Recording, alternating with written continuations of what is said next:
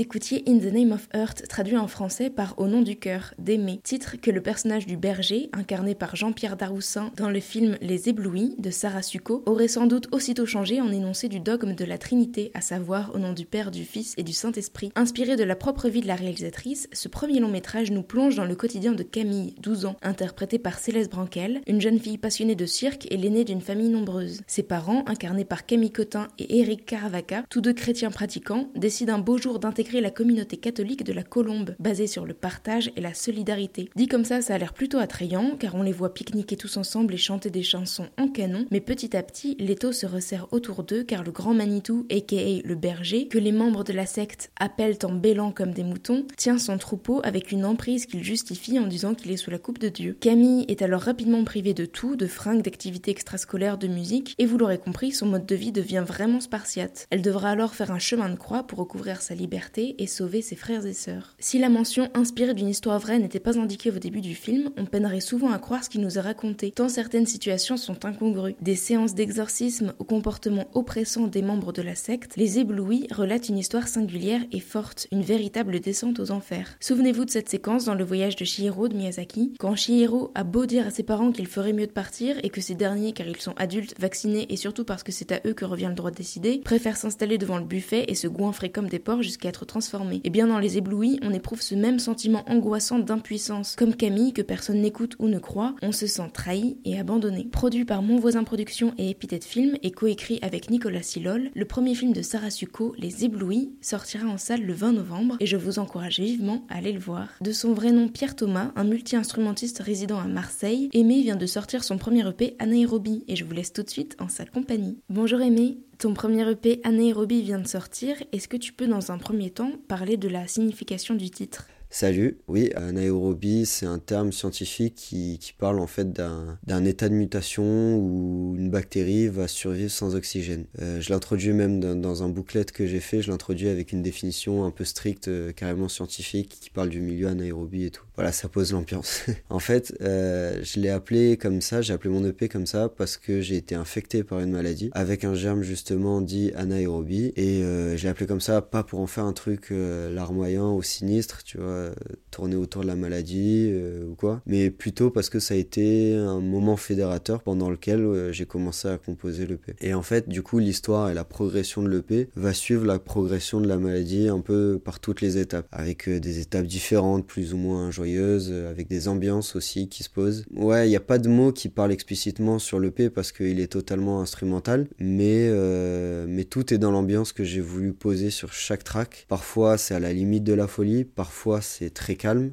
très contemplatif. Euh, parfois c'est très rythmé, très concentré, et puis finalement ça termine avec une ouverture euh, majeure. J'aimerais aborder avec toi le processus de création de ces quatre titres, puisque tu t'es à la fois servi de sons enregistrés pendant des déambulations à Marseille, mais aussi de samples de vieux disques et d'instruments, etc. Et tu as composé le tout en étant alité pendant quatre mois. Le résultat est à la frontière entre une BO de film et ta propre introspection. Est-ce que tu peux dire un mot là-dessus? Euh, Le processus de création, il est passé par plein, plein, plein d'étapes un peu désordonné même. en fait, effectivement, j'ai commencé les premières maquettes à l'hôpital, euh, un peu pour m'occuper. J'ai commencé par fouiller dans mon ordi tous les bouts d'enregistrement que j'avais fait, que j'avais planqué dans un dossier et que j'avais jamais eu le temps de, revoir. Et puis, euh, ouais, avec un matériel assez réduit, vu que, vu que j'étais en chambre, euh, j'ai essayé de faire quelques ambiances de synthé. J'ai un petit synthé, un micro-corg, et il est assez central dans mes compos parce qu'en fait, c'est vraiment à partir de là que je vais faire des pads et des longues plages sonores qui vont poser un peu les ambiances que je vais travailler par la suite. Euh, et, puis c'est en fait des heures de réglage euh, sur des panels de son, de, synthé. Et je peux travailler ça pendant des heures et des heures, surtout dans une chambre d'hôpital quand j'ai rien d'autre à faire. Puis ouais, après quand j'ai pu sortir et marcher à nouveau, euh, je me suis un peu libéré en quelque sorte. Je suis allé marcher dans plein d'endroits différents dans Marseille. Je me suis baladé effectivement avec mon enregistreur. J'ai capté des sons, des ambiances, parfois même des bruits, des, trucs qui arrivaient. Et, j'ai essayé d'en remettre quelques-uns dans mes sons. Et mais voilà, jusque que là, à cette étape, tout restait très vaporeux, très évasif. C'était juste un travail d'ambiance. Puis après, je me suis mis euh, à faire un sérieux travail de fond qui, a commencé à ce moment-là. Je me suis enfermé dans ma chambre avec toutes mes machines. J'ai samplé des vieux disques par moment. Euh, j'ai travaillé avec des percussions acoustiques, avec mes instruments, donc euh, avec ma guitare. Je me suis même mis au saxophone pour, pour le dernier track. En fait, j'ai rêvé de faire du saxo et j'ai emprunté un saxo à mon oncle et j'ai essayé de sortir des sons. C'était très laborieux, d'ailleurs, ça l'est toujours, mais voilà, j'ai triché un peu avec les arrangements. J'ai fait plusieurs prises et j'ai finalement réussi à faire un peu une, phase de saxo un peu un peu propre que j'ai sorti donc sur le dernier track. Et voilà, et tout ça, ça s'est étalé sur peut-être bien un an de travail où j'ai fait, euh, fait des centaines de maquettes, euh, où j'en ai jeté euh, les trois quarts. c'était en fait un peu un acharnement. Et ouais, au final, c'était assez désordonné. Hein. Il n'y avait pas vraiment de processus. Il y en a jamais de toute façon, mais voilà, ça s'est surtout fait à des moments précis où j'avais un état d'esprit particulier, je pouvais avancer sur une maquette. Et ça a été, ouais, travailler à d'abord à partir d'ambiance et puis après préciser l'idée avec euh, mes instruments et mon travail de sample. Là-dessus aussi, du coup, j'ai tenté pas mal de trucs. J'ai enregistré un piano chez une copine. Euh, j'ai même enregistré des voix une fois dans une voiture. Enfin, c'était un peu n'importe quoi. Enfin, ça passait, euh, ça allait dans tous les sens, mais c'était cool. J'ai vraiment expérimenté beaucoup, beaucoup de trucs. Après, oui, du coup, ça donne par moments des, des sons très rythmés et parfois des trucs plus, plus évasifs. Et effectivement, ça fait pas mal penser à des BO de films parce que c'est une grosse, grosse inspiration pour moi, la, bande originale de film. J'adore écouter des BO, j'adore surtout écouter les artistes qui s'en inspirent. Et, euh, et en fait, l'idée, c'est de faire un truc un peu introspectif où on s'imagine une scène dans sa tête ou un moment particulier. Et c'est vraiment ça qui m'a fait kiffer. J'aimerais maintenant parler des références qui t'inspirent pour composer. Est-ce que tu peux en citer quelques-unes? Et est-ce que quand tu composes, tu as déjà des images euh, de films en tête ou de clips? Oui, je pense que la musique et les images sont de plus en plus indissociables maintenant. Euh, on en de plus en plus dans une génération, les artistes veulent être toujours plus multitâches, euh, touche à tout, et ils ont vraiment la volonté d'élargir leur projet à toutes les formes d'art, que ce soit euh, à la photographie, au film, au dessin, à la BD, n'importe quoi. Et ça, je me sens hyper à l'aise avec ce mood général parce que c'est cool d'essayer de plein de trucs pour retranscrire au mieux ton projet. Je pense que ça peut paraître bateau, mais les premiers à m'avoir inspiré là-dessus, c'était les Daft Punk. Euh, parce que au-delà d'avoir travaillé une musique vraiment innovante, il y a leur image euh, qui a suivi une image vraiment innovante elle aussi. La question des, personnages euh, robotisés après le bug de l'an 2000, tout ça c'était vraiment un coup de génie. Même pour communiquer c'était, c'était incroyable. Et je crois que j'étais petit mais la première claque que je m'étais prise c'était en regardant euh, Interstellar qui est leur long métrage d'animation qu'ils ont fait avec l'album Discovery où en gros c'est l'histoire de c'est l'histoire de personnages venus d'une autre planète qui jouent de la musique et qui sont kidnappés par un producteur de musique euh, sur Terre pour qu'ils viennent jouer et en fait du coup euh, l'animé répond à l'album et le tout se mêle hyper bien et je trouvais ça génial de pouvoir avoir une deuxième lecture après avoir écouté l'album. Gorillaz aussi dans le même délire. Ils ont vraiment mis à même échelle la musique et l'animé où finalement ça s'est conçu comme un collectif où ils ont travaillé les personnages, euh, l'animation, etc. Et tout ça, ça m'a toujours fasciné. Et à chaque fois, c'était indissociable. Je pouvais pas écouter du Gorillaz sans regarder du Gorillaz. Et ça, pour moi, ça a donné des générations de compositeurs qui travaillent avec les deux de manière indissociée, même si c'est juste pour s'en inspirer. Et d'ailleurs, en matière de compositeurs plus récents, je pense qu'il y en a plein qui ont été inspirés indirectement par tout ça et qui aujourd'hui euh, s'en inspirent vachement. Je pense à Superpose qui est, euh, qui est à fond dans le travail des BO de films qui en a lui-même composé aussi pas mal, et, euh, mais qui s'inspire dans, même pour quand il va mixer en live, il va toujours chercher des disques de, BO de films et tout. Il va travailler sur des longues plages de synthé sans aucun rythme, sans, sans beat derrière qui vient euh, couper le rythme. Et il s'affranchit vraiment de ça pour, pour proposer vraiment des longues plages euh, sonores de synthé et d'ambiance. Et je trouve ça, je trouve ça vraiment ouf comme, euh, comme travail. En tout cas, il m'a beaucoup inspiré sur la création de l'EP. Il y a Jacques aussi, un Français à peu près du même âge, qui fait des lives improbables avec la capacité de sampler n'importe quel son pour faire des, des longs, longs lives live où pareil tu voyages quoi. C'est un long truc un peu introspectif où chacun se fait un peu ses, propres images en tête. Après euh, des références sur le l'EP il y en a mille. Je pourrais en parler pendant une heure. Il y a Boards of Canada qui m'inspire de ouf. Euh, il y a The Blaze. Il y en a plein franchement. Il y a, il y a Kamasi Washington d'ailleurs qui est un jazzman. Rien à voir avec ce que je fais mais euh, dans la construction et dans la composition c'est j'ai passé des heures à écouter ce qu'il fait parce que c'est très inspirant sur comment tu amènes un motif sonore tu vois, sur plusieurs minutes. Et euh, pour moi, euh, il n'y a qu'en écoutant du jazz qu'on apprend le mieux à construire et amener une histoire dans un son. Après, est-ce que je compose avec des images en tête? Euh, Oui, forcément.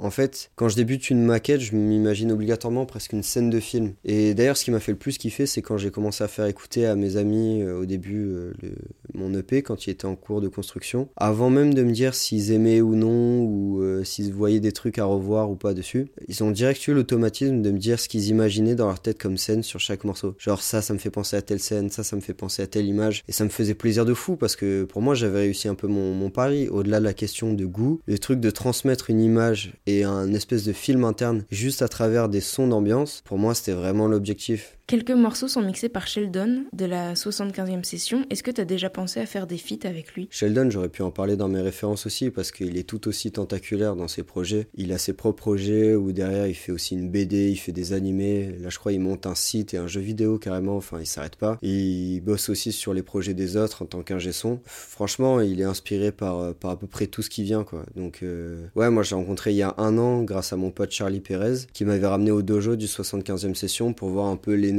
qui régnait là-bas. Et on a repris contact un an plus tard quand, euh, quand j'ai voulu faire mixer mon EP. Et euh, je suis vraiment hyper content de cette collaboration parce que ça s'est hyper bien passé. je suis monté à Paris exprès. On a passé la journée à écouter des sons et à mixer euh, bah, les miens du coup. On a même fait un peu d'arrangement. Au final, il a été multicasquette. Donc du coup, il a mixé sur Walking on the Main Drug et aussi sur Insomnia Comes After. Il a aussi masterisé ces deux sons, puis Flaky Derelict. Donc au final, il a voilà, il a pas mal mis sa, main sur tout le projet. Euh, même si j'ai eu la volonté de faire intervenir plusieurs ingé il y a eu aussi euh, Nicolas Narboni et Max Young de Sick Record. Mais c'est des collaborations dont je suis très content et ça a amené, je pense, beaucoup de cachets au projet. Après, c'est vrai que j'ai jamais encore collaboré vraiment du début jusqu'à la fin, de la compo jusqu'à l'arrangement, euh, où on est deux sur un projet, quoi, ou plusieurs. Je pense que déjà, là, sur ce projet, c'était beaucoup trop personnel pour que je fasse intervenir qui que ce soit d'autre. Même dans le processus, je l'ai fait tout seul au casque dans la chambre. Euh, c'était un truc, euh, voilà, c'était entre moi et ma, ma folie,